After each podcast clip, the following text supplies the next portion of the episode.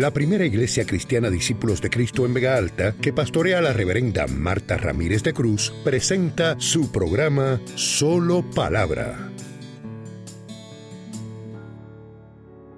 Este pasaje de jueces 6 es un pasaje que habla básicamente de la historia de un pueblo cuando olvida a su Dios. Así yo pensaba que se podía titular este mensaje. Cuando un pueblo olvida a su Dios. Cuando un pueblo como Puerto Rico se olvida de las muchas formas en que Dios lo ha bendecido, de cómo, a pesar de que hemos sufrido unas cosas, hemos tenido otras ventajas y otros beneficios, otros adelantos, otros progresos. Porque si sabemos valorar y sabemos que el Evangelio y, y, Jesucristo y el conocimiento de la verdad es lo más valioso que puede tener un país, aquí tenemos mensaje de salvación que ni votándolo se acaba. Pero no le da la impresión que Puerto Rico se ha olvidado de Dios. Hay una iglesia fiel y militante que con todas estas confrontaciones y golpes ha puesto, se ha puesto en cintura y está humillándose y está buscando el rostro de Dios y está pidiendo un avivamiento y está regresando a los templos, pero como quiera, hablando en términos generales, da la impresión que Puerto Rico tiene amnesia y que ha olvidado todo lo que Dios ha hecho por él. Y lo decimos en forma general, pero en carácter personal, cuando uno ve la propia familia de cada uno de nosotros, cuando nuestros padres, abuelos, bisabuelos nos hablan, eh, uno sabe que Dios de verdad ha estado con este país. Nos ha bendecido económicamente, nos ha bendecido espiritualmente, en desarrollo, eh, en educación, en muchos aspectos. Nos ha bendecido y estamos tan engreídos y tan creídos y tan satisfechos y tan cómodos que habiendo la crisis económica que hay, usted sabe que los moles no se vacían y la gente sigue gastando lo que, tiene, lo que tiene y lo que no tiene. Y en última instancia sabe Dios si hay más chavos de lo que uno cree, pero la gente no está siendo honesta pagando al gobierno. Quieren que el gobierno le siga dando servicios de calidad y que hayan carreteras y que hayan un montón de cosas que ellos quieren para seguir estando cómodos, pero a veces no quieren contribuir porque yo digo, si de verdad hubiera la crisis que hay, la gente no pudiera seguir teniendo las casas, los carros, la cantidad de gastos que tiene.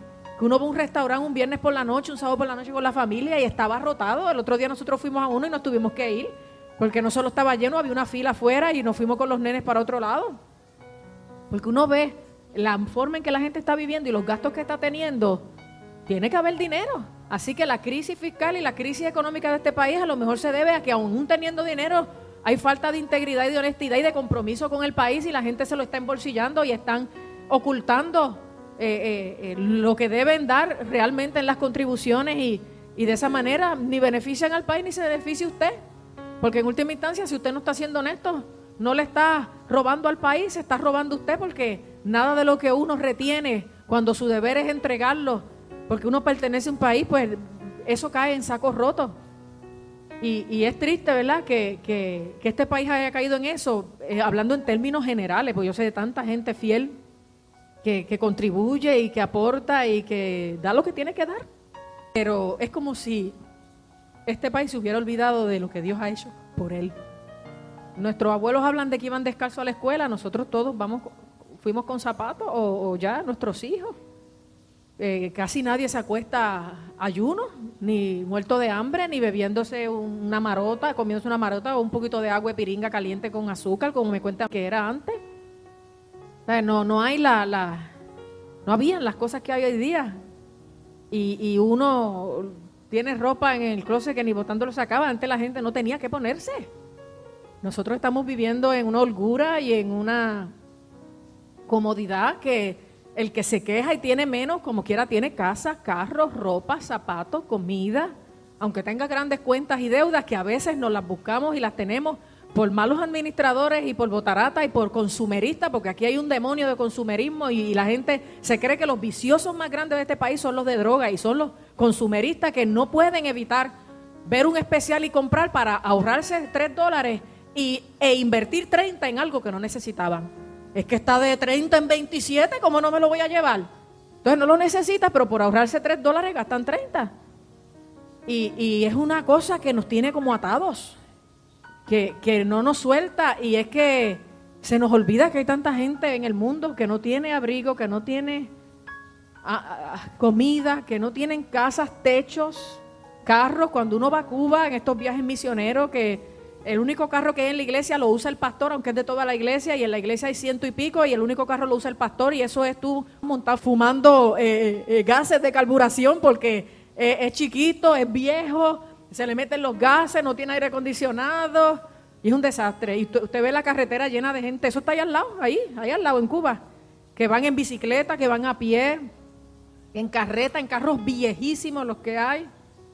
Cuando una nación se olvida de su Dios yo titularía este mensaje así, porque da la impresión que Puerto Rico se ha olvidado de su Dios, del Dios que lo ha bendecido, que le ha dado todo lo que tiene y que nos ha dado las oportunidades que hemos tenido de, desarrollarnos, de estudiar, de progresar y de llegar donde estamos, quejándonos como el peor, pero ciertamente disfrutando un montón de cosas que el resto de los países y del mundo necesariamente no tienen.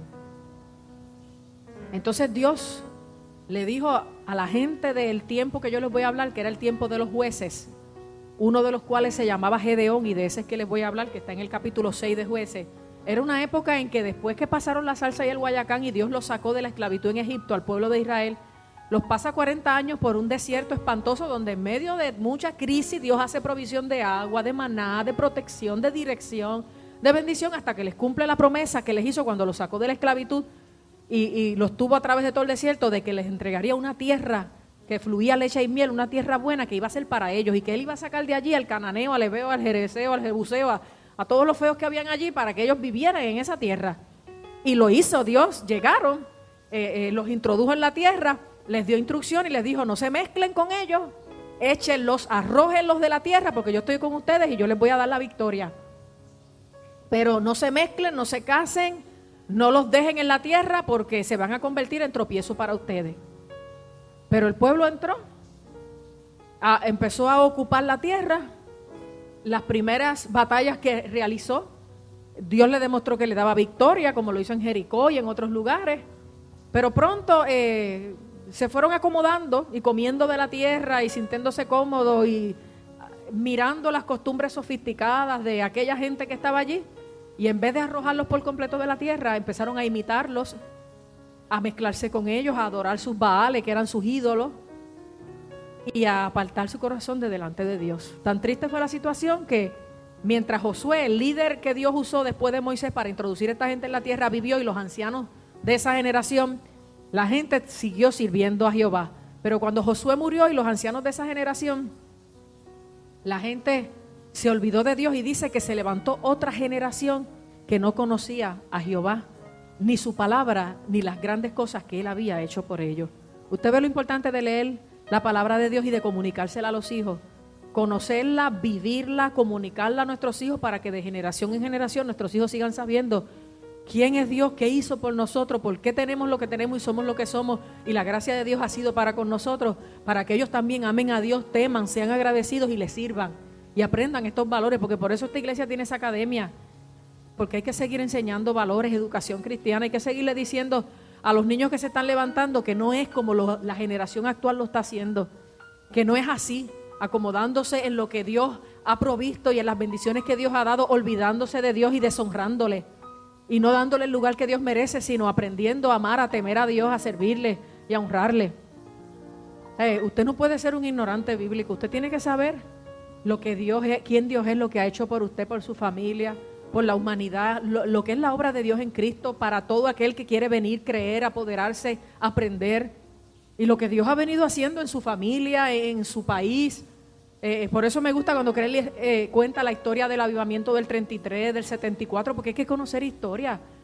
Para usted poder ubicarse y tener identidad, usted tiene que saber quién es usted, de dónde usted viene, hacia dónde usted va. ¿Qué pasó con su país cuando comenzó? ¿Qué pasó eh, con su familia? Uno tiene que saber de dónde uno viene, conocer historia. Usted no puede dejar a sus hijos ignorantes, que usted habla hoy con un adolescente de 15, 16 años y no conocen la historia de Puerto Rico. Y lo peor de todo es que si usted se pone a enseñarle historia de Puerto Rico, música de Puerto Rico, cosas de Puerto Rico, dicen que uno es un, un independentista comunista, porque también hay esa maldad. De que uno no puede hablar bien de su país porque entonces ya uno es un independentista comunista. Y entonces si uno habla bien de Estados Unidos, entonces que uno es un estadista pillo eh, eh, eh, pegado al bolsillo de tío Sam. Y yo digo, Dios mío, en este país mejor no hablar. Porque te, te sellan, te, te, marcan y gracias a Dios, yo siempre le digo a la gente, mi ídolo, mi, mi, mi Dios, mi candidato es Jesucristo y yo no creo en más ninguno. Ahora voto porque es un deber y una responsabilidad y porque después no sé qué es el que no vota, sino inclinó la balanza donde le parecía mejor. Además, el pueblo de Dios que se supone que sabe lo que es mejor, es el que más debe votar para favorecer las posturas que van más a tono con los valores bíblicos y cristianos que uno enseña. Pero la gente tiene que saber quiénes son, de dónde vienen, pero también que además de venir de un país y de una familia X, yo también tengo que saber de dónde vengo espiritualmente hablando. Y vengo de la mano de Dios y vengo del corazón de Dios y del propósito de Dios. Usted tiene que saber cómo Dios ha actuado, porque eso le da a usted fe y le da ubicación y le da aliento para saber que hemos estado en crisis, en situaciones de grande necesidad y Dios ha respondido y Dios ha sido fiel. Usted tiene que saber que a mí Dios me ha sanado como de siete enfermedades y que me ha librado de operaciones y que me ha dado salud y fortaleza. Y, que ha estado con este y con el otro. Y yo le digo de mí, pero es que aquí usted no se imagina la cantidad de gente que Dios ha libertado de vicios de droga, de vicios de alcohol, de vicios de juego, de vicios sexuales, de orgullo, de, altanería, de un montón de cosas malas. Y, Dios lo tiene ahí adorándole. Uno tiene que conocer. Y uno tiene que dar a conocer eso que, que aprende para que nuestros hijos, y, y Dios se lo decía, a través de, Moisés al pueblo. Y estas palabras que yo te mando hoy las repetirás a tus hijos. Y se las dirás a ellos en tu casa, en el campo, andando por el camino, cuando te levantares, cuando te acostares. Es más, las apuntarás en los dinteles de tus puertas y, en tu corazón. Y, y no te callarás, estarás hablando esta palabra todo el tiempo. Para que tus hijos me conozcan y me teman y me sirvan. Nosotros tenemos que dejarles saber a nuestros hijos, ellos son los primeros que viven con nosotros y a todo el mundo, quién es este Dios. Porque lo que está viviendo Puerto Rico es un ejemplo de cuando la gente se olvida de Dios, pero también de cuando la gente ni conoce a Dios. Los primeros se olvidaron y no lo dieron a conocer o se conformaron con, con lo mínimo, como que nosotros ahora nos conformemos con, ya tenemos templo, tenemos butaca, tenemos aire, somos muchos, no tenemos que hacer mucho más. Cuando Puerto Rico se está perdiendo, cuando aunque aquí se metan 700, 800 personas, hay miles de puertorriqueños angustiados, desesperados, vacíos, escuchando la voz del diablo diciéndole, no hay esperanza, quítate la vida, rompe tu matrimonio, métele una pata a ese hombre, a esa mujer, olvídate de tus hijos, la vida es una, vívela, gózala, disfrútala, no tomes en cuenta nada. Cuando hay tantos que son tus familiares, tus vecinos, tus amigos, tus compañeros de trabajo, haciendo disparate, objetos de la desesperación, atados, ciegos, y nosotros no vamos a decirle, quién es Dios, lo que ha hecho por nosotros. Eso sería un egoísmo. Eso sería una falta de, amor y de misericordia. Eso sería desobedecer la gran comisión de que tenemos que seguir llevando este evangelio a todo el mundo. Para que todo el mundo crea, para que todo el mundo sepa, para que todo el mundo tenga esperanza, para que todo el mundo pueda decidir si abraza a Cristo y se salva o se condena, pero por su decisión, no por su ignorancia.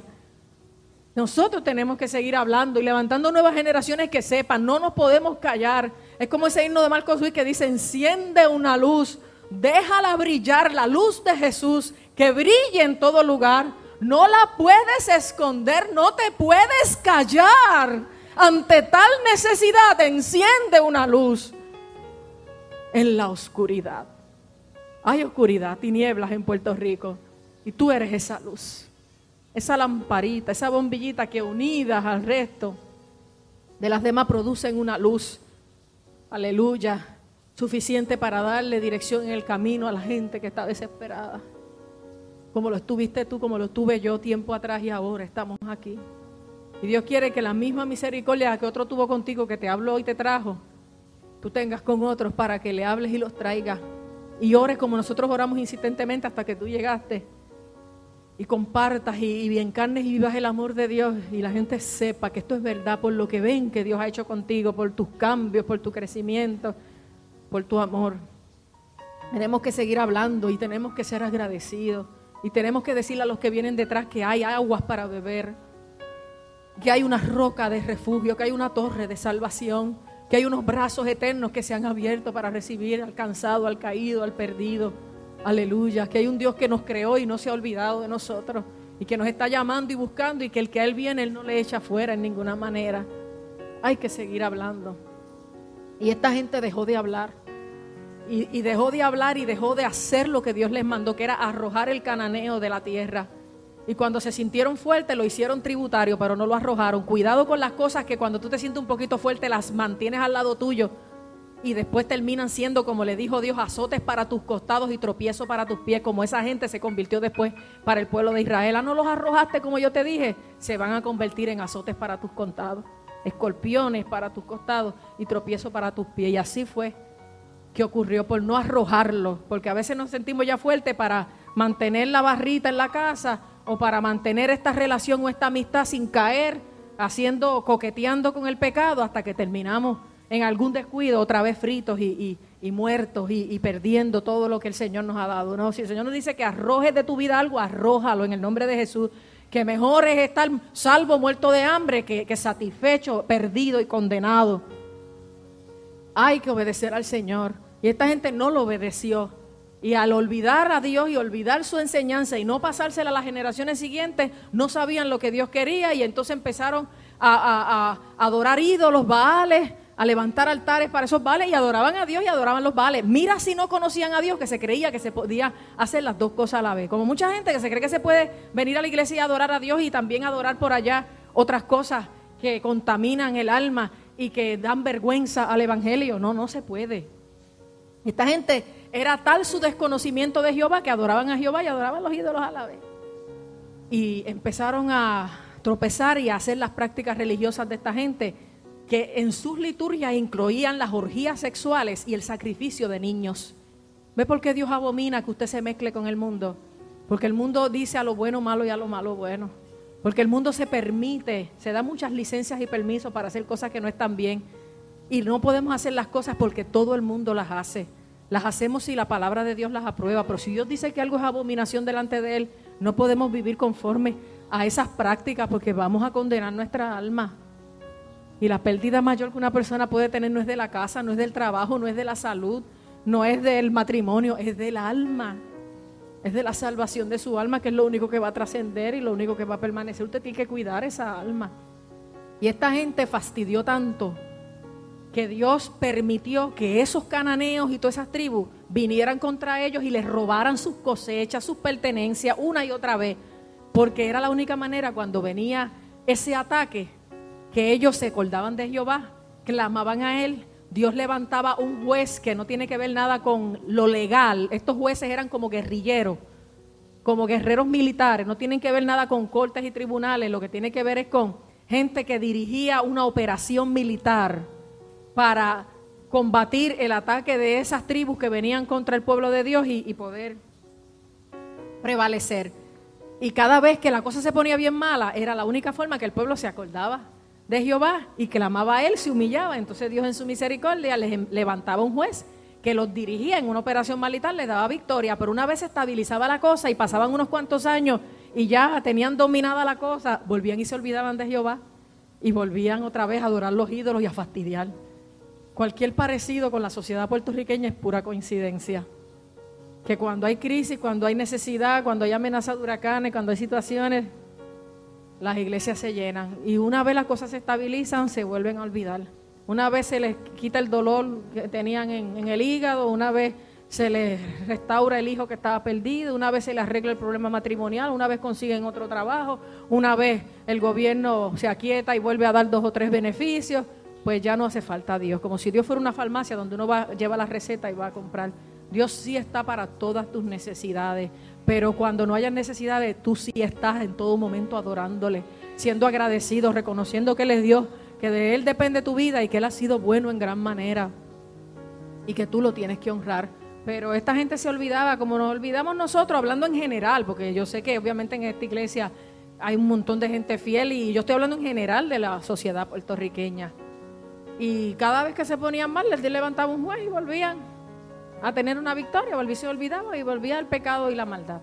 Pues en una de esas rutinas, en uno de esos ciclos, vienen los madianitas contra el pueblo de Israel y les robaban las cosechas y le destruían todo. Bueno, se estaban escondiendo en las cuevas y en las montañas porque los valles estaban ocupados por esas tribus enemigas, porque fueron ganando terreno y terreno y los fueron arrinconando, porque eso es lo que le hace el diablo a la gente.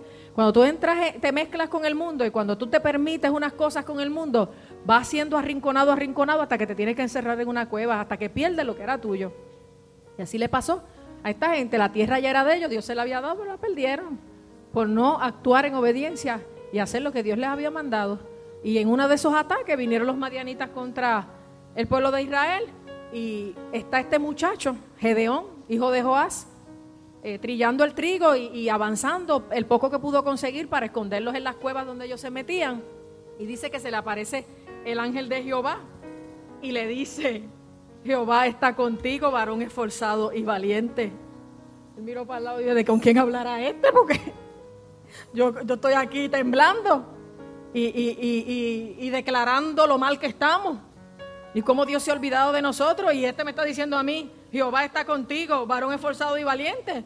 ¿Sabes lo que le contestó al ángel? Si Jehová estuviera conmigo y con nosotros, no estaríamos pasando lo que estamos pasando. Él se olvidó de nosotros. ¿Cómo tú me dices una palabra a mí como esa? Nuestros padres hablan que Él los sacó de Egipto y que hizo muchas maravillas, pero con nosotros no ha hecho nada. Mira cómo estamos. Porque a la gente le encanta echarle la culpa a Dios. O sea, no le gusta decir yo me olvidé de Dios. Le gusta decir Dios se olvidó de mí.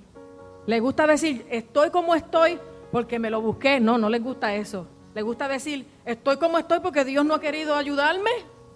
Porque todas las puertas se me cierran, porque nadie me da la mano. Y, Gedeón le contestó así al ángel de Jehová, si Jehová estuviera con nosotros no estaríamos como estamos. Y mirándolo Jehová le dijo, ve con esta tu fuerza y salvarás a Israel de la mano de los madianitas. ¿No te envío yo? Cuando yo leí eso, esta vez que yo he leído eso mil veces, ve con esta tu fuerza. ¿Cuál fuerza? ¿Cuál fuerza? Si de eso se trataba, que Israel estaba débil y los otros estaban fuertes, con camellos, con carros, con un montón, un ejército súper numeroso y ellos pocos, eh, eh, sin abastos, encerrados en las montañas, que era donde estaban más seguros, porque el valle era más fácil para los que tenían ejércitos, camellos y tanques, pero en la montaña eso no prosperaba y ellos se ocultaban en las montañas y en las cuevas. ¿Qué fuerza? ¿De qué habla este? Ve con esta tu fuerza, yo. Las cosas están malas en este país, pero ¿por qué yo? Porque la gente quiere que todo se arregle, pero que lo arregle otro. Que, haya dinero para arreglar carreteras y, mejorar los servicios y la salud, pero que el dinero lo de otro. Que en las escuelas los maestros estén y, y los muchachos aprendan lo que, pero que se ocupe otro. Y Dios le dijo a Gedeón, ve, con esta tu fuerza y salvarás a Israel de los madianitas. ¿No te envío yo? Y Dios me decía que cada uno sepa que cada uno tiene que ir con la fuerza que tenga, aunque parezca ninguna. Aunque parezca poca, porque la palabra dice que Dios es el que da esfuerzo alcanzado y multiplica las fuerzas al que no tiene ninguna. Porque esa es la matemática del reino de Dios. Cuando tú le das a Dios lo mejor y lo primero, Él se encarga de multiplicar donde hay cero y de algo suficiente.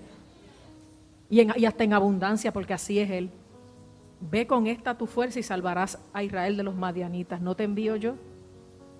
Ve. Cada uno tiene que ir con lo que tenga. Poca fuerza, poca preparación teológica, poca educación formal, pocos chavos en el banco, pocas ayudas familiares ve con esta tu fuerza y salvaré a Puerto Rico de sus enemigos. ¿No te envío yo? O sea, que el criterio es no tú, no quién tú eres. Porque fíjate que a los ojos de Gedeón él no era nadie. lo que estaba era temblando.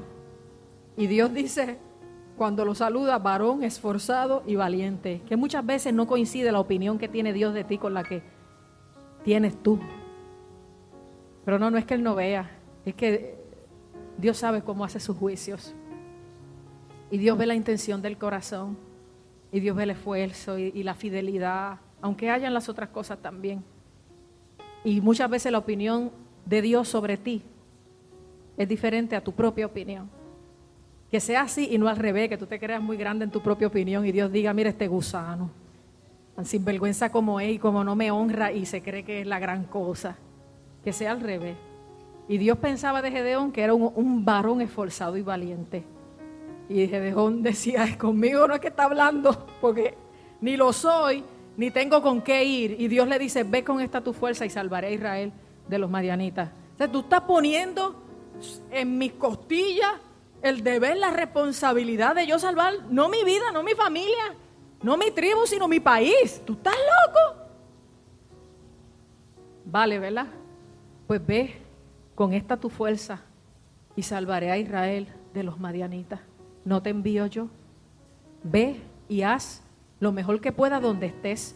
Y Dios va a salvar a Puerto Rico a través de la gestión individual de cada uno, que al unirse va a ser una gestión de luz, una gestión de sal, una gestión de avanzada, una gestión de conciencia, una gestión de impacto, una gestión de esperanza. No te envío yo, o sea, el criterio no es quién tú eres, aunque Él piensa de ti más de lo que tú mismo piensas, porque tenemos una baja autoestima nacional terrible. Pero Dios sabe que Él no hace porquerías y que Él nos creó a su imagen y semejanza y que nos dio unos dones y unas capacidades que si nos ponemos en sus manos nos usa para su gloria poderosamente. Pero tampoco depende de quién tú eres ni de las fuerzas que tú tengas, es de que Él te envía. Él te envía, te salvó para que tú vayas a tu casa a hacer lo que tienes que hacer en tu casa, para que tú vayas a tu oficina a hacer lo que tú tienes que hacer en tu oficina, en tu vecindario, en tu escuela, en tu lugar de trabajo. Y parece que no hay tiempo que perder porque el Espíritu urge a que redimamos el tiempo y aprovechemos cada minuto. Y entendamos que, que uno no sabe las cosas que pueden venir mañana. Ve con esta tu fuerza y salva a los que yo ponga delante de ti. No te envío yo. Para más palabra, nuestro culto comienza todos los domingos a las 9.15 de la mañana en nuestro templo ubicado en la carretera número 2, kilómetro 29.7 en Vega Alta. Para detalles e información adicional, conéctate a www.vegaaltaparacristo.com. Te esperamos. Dios te bendiga.